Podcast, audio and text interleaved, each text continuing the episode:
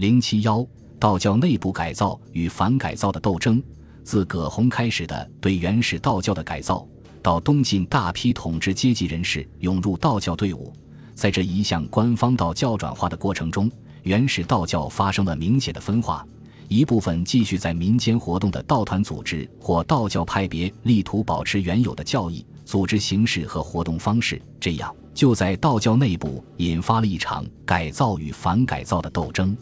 王莽篡汉建立新朝时，曾有术士造作刘氏复兴、李氏为辅的谶言，作为刘秀光复汉室的符命。西晋末年以来的民间道教组织，将这一谶言加以改造。使之与老子历代将士为帝王之师、救国救民的神话相联系，以反对道教向统治阶级上层的靠拢。东晋初年，道士李托及其弟子李弘即以此谶言散布民间，并通过符水禁咒为人治病，而吸引了一大批信徒，建立起道团组织。李托及李弘的这种做法，显然与当初张角组织太平道的做法如出一辙，因此。也就必然要遭到统治阶级的镇压，但在东晋时期，以李托、李弘之名而在民间活动的势力仍不断发生，甚至发动起义。而东晋隆安年间爆发的孙恩卢循起义，则更是反映了道教内部改革与反改革斗争之激烈。孙恩，字灵秀，琅琊人。孙恩家族世代信奉五斗米道。其叔父曾师事钱塘杜子公，杜子公曾假托张鲁受命而建立道团，以符水治病济世的方术招揽信徒。在杜子公道团中，设有祭酒统民制度，道民交纳五斗米的义务等。也就是说，较多的保留了早期五斗米道的特点。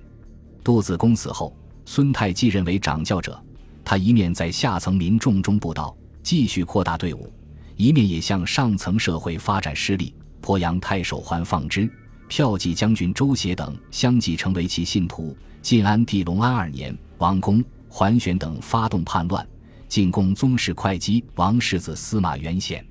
孙太因与元显交密，也卷入了这场东晋统治集团的内讧，结果被杀。孙恩遂利用道教起兵为其叔父复仇。爆发一场历时十三年的大规模起义，孙恩自称征东将军，号其党曰长生人，宣称诛杀异己，旬日间便众达数十万。起义军攻城略地，镇压东晋官吏，影响波及整个东晋统治地区。孙恩死后，其妹夫卢循继续率众战斗，直到公元四百一十一年才最后失败。孙恩。卢循起义是季汉末黄巾起义之后又一次利用民间道教组织发动的大规模平民起义，沉重地打击了东晋腐朽的门阀统治，导致了东晋王朝的覆灭。值得注意的是，孙恩、卢循起义对道教发展产生了十分重要的影响。起义军提出诛杀异己的口号，这个异己并非指不信道者，而是指那些上层社会中的道教信徒。起义军曾杀掉了不少信奉五斗米道的官僚士族，如师事张氏五斗米道的王凝之一家、黄门郎谢冲、吴兴太守谢邈一门、中书郎孔道、太子洗马孔福等。由此恰好反映了民间道教与官方道教之间的激烈斗争，反映了道教发展过程中改造与反改造的激烈斗争。与此同时，参加起义的下层道民或战死阵前，或被迫自杀，其数以十万计。一些起义者甚至整个家族同归于尽。五斗米道受此重创，再也无力重新崛起。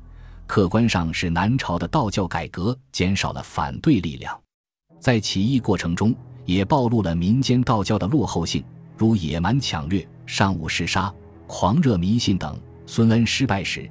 与部下数百人投水自尽，谓之先登仙堂。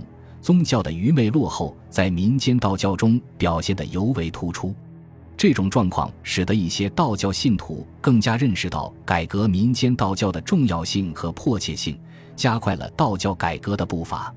孙恩、卢循起义，沉重地打击了封建统治阶级，在中国历史上留下了辉煌的一页。作为一场反对官方道教的斗争，则标志着民间道教的失利，标志着反改造派的失利，为南朝的道教改革准备了条件，在中国道教史上留下了深远的影响。